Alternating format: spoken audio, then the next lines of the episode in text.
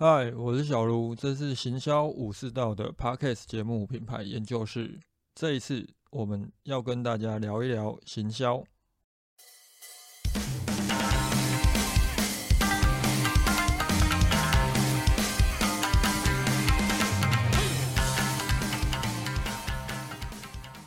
这一集要来跟大家聊一些搜寻行销相关的问题哦，主要是一些工具的应用。大致上会跟大家聊到 Google Trends，然后 Search Console，还有 Uber Suggest 这一些我们平常都会使用的一些关键字的监测工具。也会来聊一聊我们平常在做搜寻行销的策略是怎么去拟定。今天要谈的这些工具，之前在聊内容行销的几集多多少少都有提到，只是不会这么深入的来跟大家谈搜寻行销我们是怎么做，以及这些工具我们是怎么去利用它。先前不会谈这么细的原因，主要是因为其实有很多的这种工具应用问题，是大家在做搜寻行销的时候都应该有基本认知的。更不要讲，如果当你今天其实在帮客户，又或者是你在帮公司操作所谓的搜寻行销。如果连这些工具你都不知道怎么去使用，又或者这些工具应用的基础逻辑是什么的时候，其实你是不太适合做搜寻行销，甚至是我们讲的 SEO 啊，可能你连关键字广告应该怎么投都会不太会知道。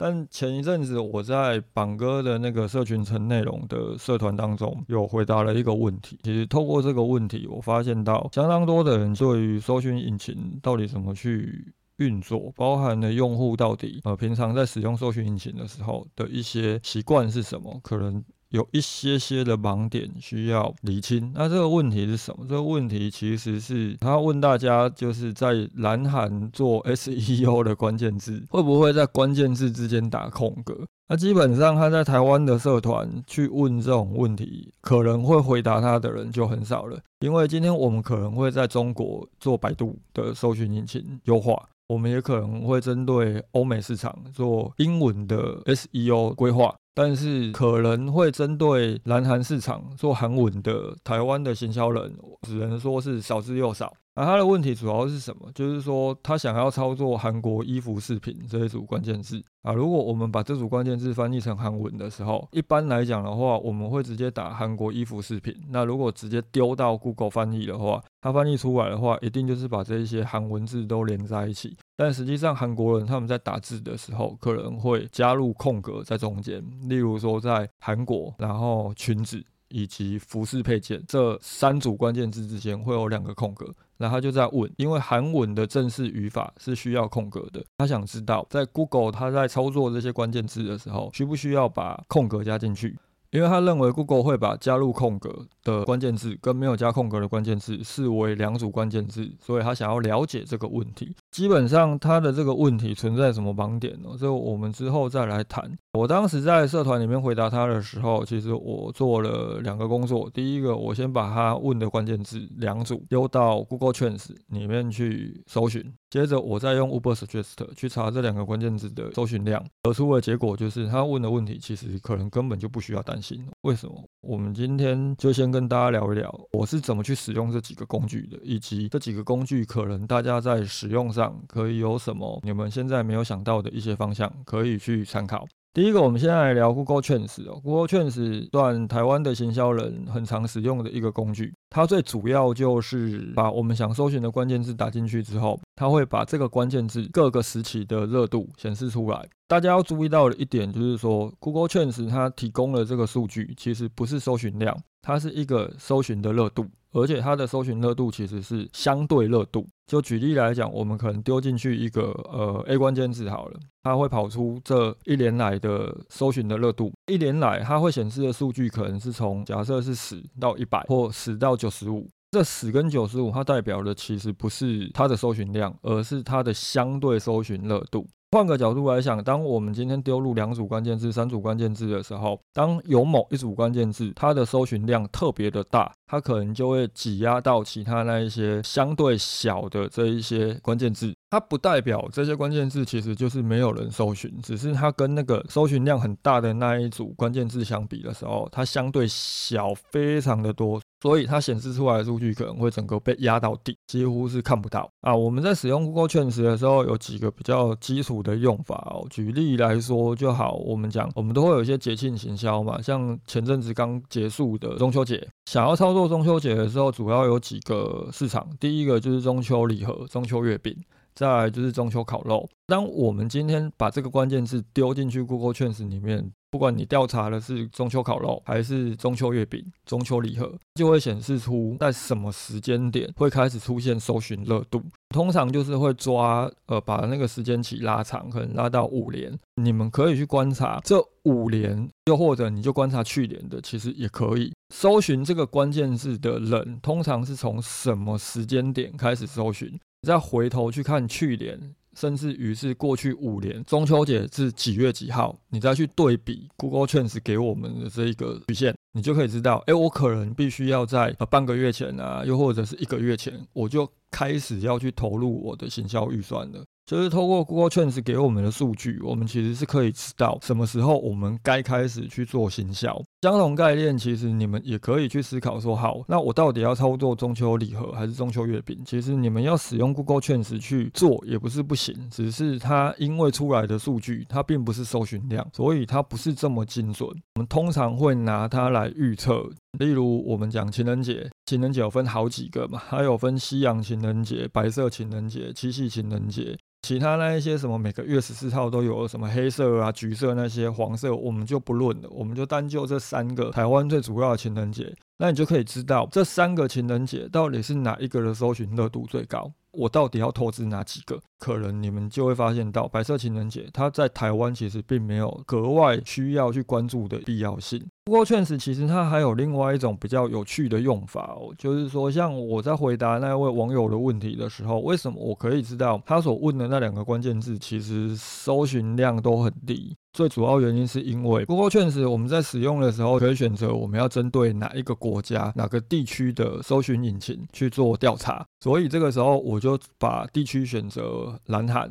代表的是我想要知道蓝韩的搜寻情况。当我输入那个韩文的时候，它就会告诉我，我说我输入了这一组韩文的关键字，它在南韩地区的搜寻热度是什么样。结果这两个关键字其实在 Google Trends 得到了就是没有数据。没有数据不代表没有人搜寻，只是它的搜寻量真的太低了，所以 Google Trends 它不会显示。这种操作逻辑就等同于说，我们其实在台湾，我们可以了解各个国家、各个地区，他们针对某几组关键字他们的搜寻情况。比较有趣的一点应用哦，就假设好，你是做旅行社的，那这个时候你想了解香港的客人啊。呃，中国的客人、日本客人、韩国的客人，他们什么时候会想要来台湾玩？这个时候，你就可以透过 Google 趋势你可能可以打入一些海外观光客来台湾都一定会去的这些景点，像什么台北一零一、阿里山、日月潭。选择完地区之后，记得要把这个关键字，例如说好日月潭、阿里山，你要把它翻译成当地的语言，然后丢进去 Google 趋势你就可以发现到，哎，他们在某一个。可能某个时间段，他们在搜寻阿里山、台北一零一、顶泰丰这些关键字的搜寻热度会提高了，这代表着其实那一段时间当地的民众可能会有来台湾玩的需求，所以他们会上搜寻引擎去搜寻这一些资讯。我们就可以知道，我们可能在什么时间点必须要针对当地去做一个促销。如果你没有做跨境电商的话，这是一个可以参考的方向。这是我们在使用 Google 确实的时候一个比较有趣的执行方式。当然，在实际的操作上，它可能会有些问题，就是说我们在针对这些地区，我们要了解该地区的人，他们都是以搜寻什么语言为主。就像东南亚有一些国家，他们可能有使用当地语言的，也有使用英文为主的。你可能就是当地语言的，你也要翻译过一遍；英文的，你也要翻译过一遍。透过这样的方式，你才能够了解到底哪一组关键字才是真正有热度的那一组关键字。第二个我们会使用的工具就是 Search Console。Search Console 应该大家也都很熟悉了，它的中文名称叫做网站管理员。它会去监测我们的官网啊，又或者我们内容平台有哪几组关键字已经取得排名了，它排名的排序是第几名，它的曝光量是多少，它的点击率是多少。透过这样的方式，我们就可以知道我们目前官网在哪一些关键字可能是比较吃得开的，哪些关键字可能还有优化的空间。包含了从关键字之后，我们还可以进一步看啊，那到底又是哪一些网页去取得这个关键字的排名，又是在第几名？Search Console 它原则上来讲，是我们本身在观察我们网站目前情况，很常会使用的一个工具。最主要也是要寻找 SEO 优化方向一个相当重要的指标。我们通常在使用的时候，就会去把那个参数调出来，然后我们会针对几个参数，我们今天可能会锁定排序在。二十名以内，低于二十名的，又或者是低于十名的，也有可能看你们想要调查的指标是到哪里。然后它的点击率可能是低于多少的，它会有几个参数，就是点击率啊、排序啊，然后曝光量。接着我们再去搜寻它的曝光量可能大于多少的。为什么要做这件事情呢？我们要知道哪些页面有优化的一个必要性，以及要如何优化的时候。举例来讲。我们如果找出那个排名小于十名的，就是它在第一页的，然后它的曝光量大于假设抓一千好了，曝光量大于一千的，然后它的点击率低于十的，代表它可能连百分之十的人点击都没有，我们就可以找出高曝光、高排名，但是低点击的这个关键字。这个时候我们要做什么？我们就要想办法，可能找到它是哪一个页面去取得这个好的排名。我们尝试着去修改它的标题，以及修改它的网站描述 description，就有可能透过你修改这一些在搜寻引擎的前台可以看到的这些内容，就有可能会去提高你的点击率。根据我们先前实际的测试哦。改完之后一个礼拜，我们就把一个页面从原先可能连五趴都不到的一个点击率，提高到将近快三十趴。这也是我们先前在谈内容行销的时候有跟大家聊到的。你要去思考你的这个页面的货架竞争，怎么去找到这些数据，其实就是透过 Search Console。但是大家在使用 Search Console 的时候要注意到一点哦。可能有些人会把 Search Console 提供的那个曝光量当做是这个关键字的一个搜寻热度，其实它是呃不太正确的。假设你今天你的网页排名在很前面五名以内的话，或许那个曝光量它会等同于是这个关键字的搜寻量。但是如果你的排名在五名以外，甚至于是在第二页、第三页的时候，你的曝光量一定会很小。因为大多数的人未必会去看到这么后面的页面，特别是产品关键字。假设你在前五名就已经看到某某、看到虾皮、看到 PC Home、看到各个电商平台的页面出现的时候，你还会继续往后看吗？可能就不会了。但有的人可能比较有耐心，他会把第一页都看完，啊，甚至会看到第二页一半，或把第二页全部看完。但是大多数的人其实很少会去看到第三页，所以当你的这个关键字它的排名是在二十名以外的时候，你的曝光量会很低，这是很正常的。但是当如果我们今天发现到，哎，有个关键字它的搜寻量其实每个月都很高，那我们的排名在很后面，这个时候我们可以尝试着先把排名提前。当我们把排名提前的时候，有可能你的曝光量就会增加。当我们的曝光量增加到一定量的时候，曝光量的母数大了，其实你要去审视你的点击率有没有优化的空间，它会比较准确一点。这个时候，我们就可以来探讨另外一个工具的应用。我们想知道这些关键字的每个月的搜寻量是多少，我们可以更进一步的来看，透过一些会直接告诉我们关键字搜寻量的工具。假设你们本来就有在投 Google 的关键字广告，Google 其实关键字广告的后台就有提供关键字规划工具了。我们如果要进一步再看更多的功能，以我自己来讲，我主要是使用 Uber Suggest，是 U B E R S U G G E S T。啊，有些人如果他不单单只是做 Google 而已，他可能还要做 YouTube，他还要做 Twitter 啊，他还要去看 IG 的一个搜寻热度。Keyword Tools 它可能是更加适合的一个工具。透过这些工具哦，我们可以看到了，当然就是比较精准的，就是这些关键字，我们可以进入各种不同的关键字，去了解这个关键字它每个月的搜寻量是多少。以我自己在使用的 Uber Suggest 来讲，除了有这些关键字每个月的搜寻量之外，它还会有这个关键字，它的广告竞争度跟它的 SEO 竞争度。相对来说，假设今天有一个关键字，它的广告竞争度很高，就是广告竞争度高达将近快一百。但是它的 SEO 竞争度很低，就是大概只有三十啊，甚至我们还遇过有连二十都不到的。我们该如何去布局这个关键字？当然就是去想办法做 SEO 啊。假设它的搜寻量其实也没有真的很差，可能每个月也都有个破千，甚至逾到两千。我们当然就是要聚焦在 SEO，去把这个关键字取得好的排名。但是当一个关键字它有好的一个搜寻量的时候，原则上来说，SEO 的竞争度也都不会太低啦。当然，透过这些工具哦，我们可以更精准的去了解到到底哪一些关键字它是值得布局的，包含了像那位网友在社团里面发问的时候，我把这两个关键字丢到。Uber Suggest 里面，我做的工作其实就是针对蓝韩语言，就是韩文。Uber Suggest 告诉我们的结论就是，其实这两个关键字它要不要空格，对蓝韩的用户来讲都是没有差的。甚至于 Google 它已经也把这两个关键字都并在一起了，因为我们实际上在数据当中，我们看到的是只有显示出一个，而这一个为什么在 Google 确实它跑不出来？原因是因为它每个月的搜寻量其实只有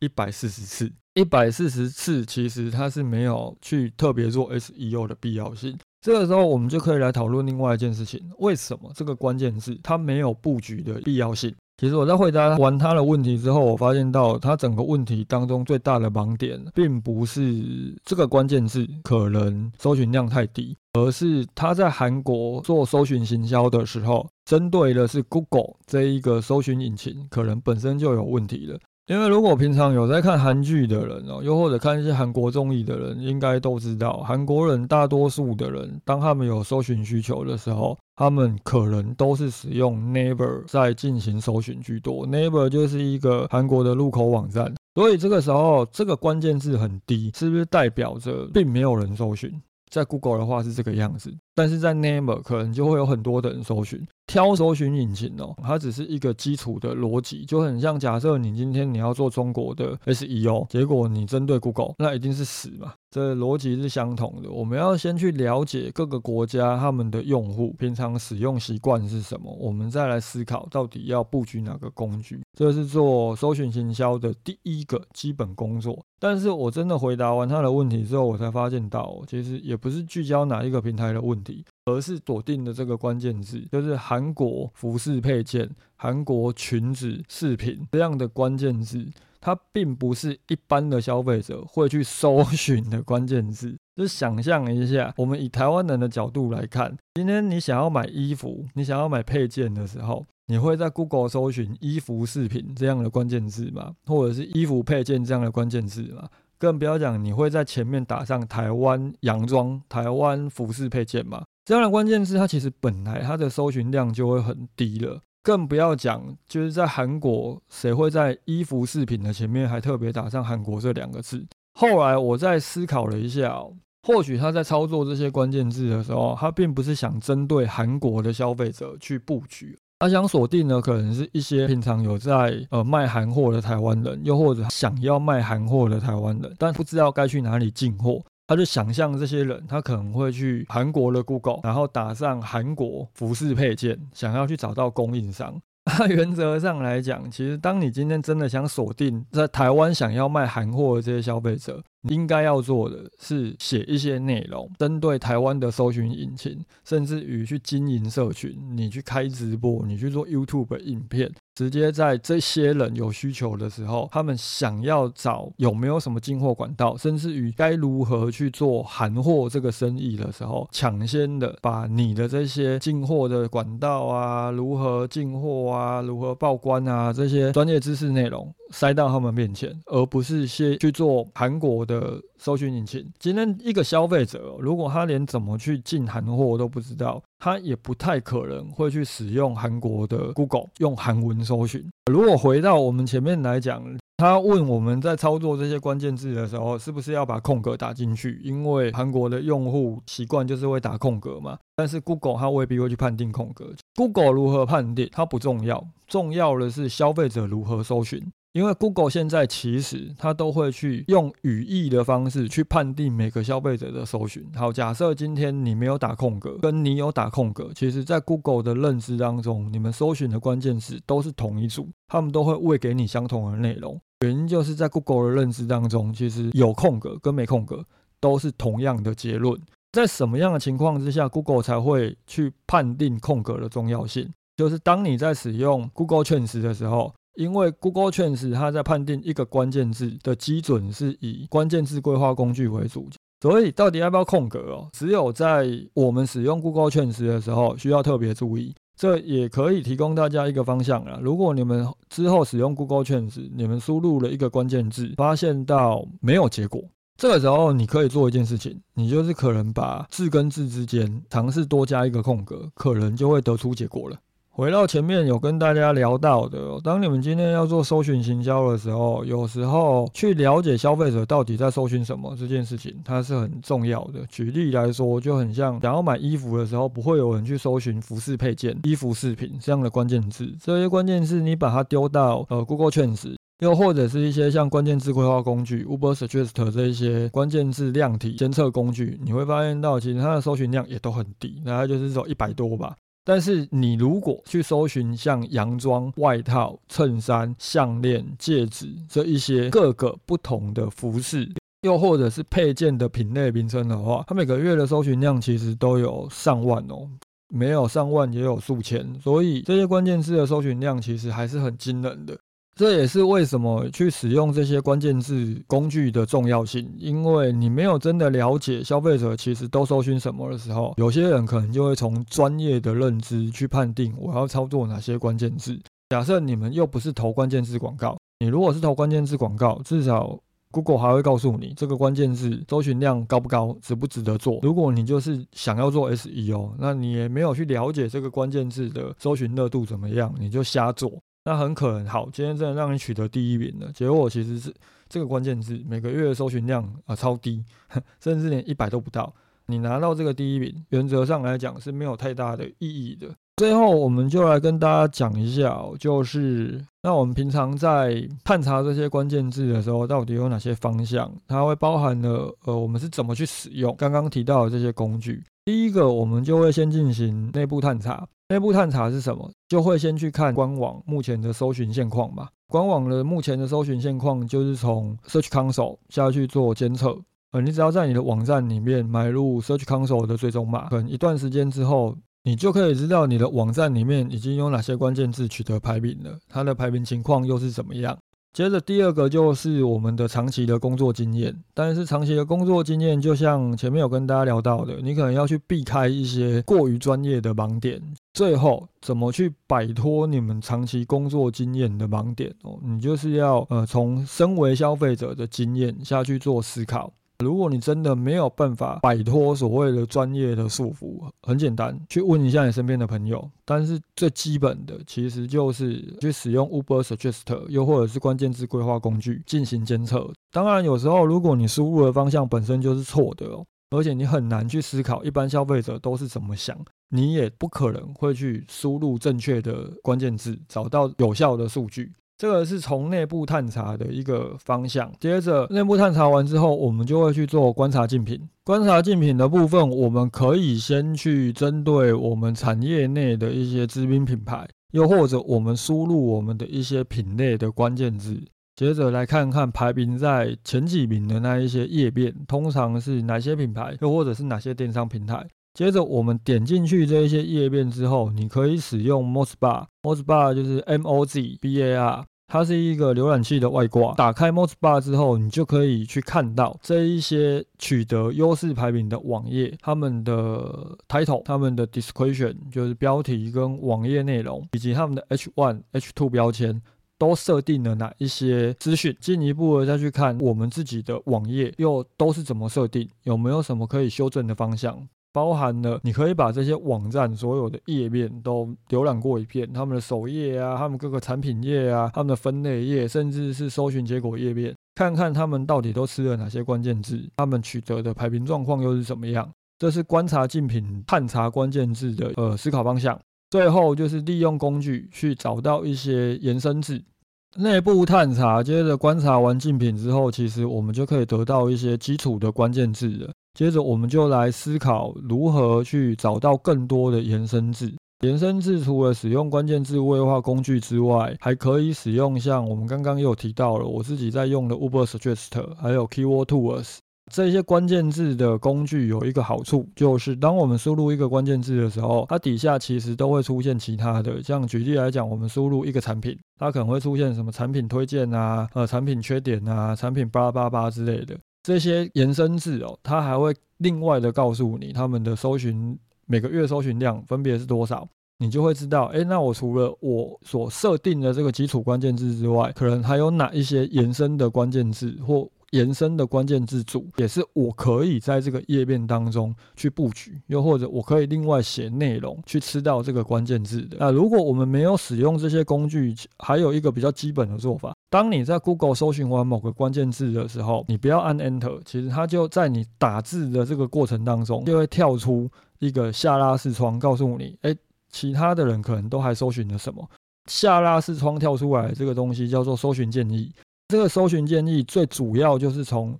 多数用户都搜寻了哪些关键字，而提供给其他用户一个可以参考的建议。其实下拉视窗跳出来的搜寻建议，它也等同于代表的就是高热度的一个搜寻量的关键字。除了下拉视窗之外，当你们进入了搜寻结果页面的时候，你把它拉到最底下，其实还有另外一个，就是 Google 相关搜寻。Google 相关搜寻的结果跟搜寻建议大致上会有七成的雷同，但是偶尔也会出现一些跟搜寻建议不一样的。那它都是我们在寻找一些延伸字可以参考的方向。基本上。当你从内部探查到呃竞品研究到找出延伸字之后，我们就可以去找到一些基础的初始的关键字。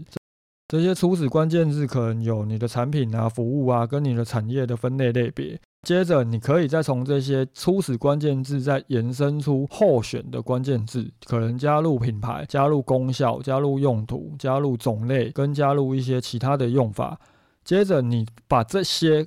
初始关键字跟候选关键字，通通丢到我们前面提的这些工具里面之后，去思考它的相关性、热门度跟它的竞争度。慢慢的，你就可以理出一些关键字的一些头绪，跟一些关键字的呃布局的一些思路。我们在针对这些关键字去做分组跟分类。你整体的关键字的一些布局方向就会很清楚了。为什么要做分组跟分类哦？第一是你会比较清楚这一些关键字，你可能要操作在哪个页面，是首页还是产品页还是分类页，又或者是搜寻结果页面，以及你在投关键字广告的时候，针对不同分组、不同分类的关键字，你可能你要打的文案也会不尽相同。那整体上来讲，当你有把这个关键字分得越细，你的组别更详尽的话。你在布局，不管是 SEO 还是关键字广告的成效都会比较好。以上哦，就是我们针对榜哥那个社团的这个小问题哦，延伸出来，突然想到来可以跟大家聊一聊。呃，SEO 大家都想做嘛，那到底该怎么做，以及要使用哪些工具可以帮助我们事半功倍？如果针对今天的主题有任何的问题，又或者想讨论，一样欢迎留言跟私讯。今天这一集就聊到这里，大家拜。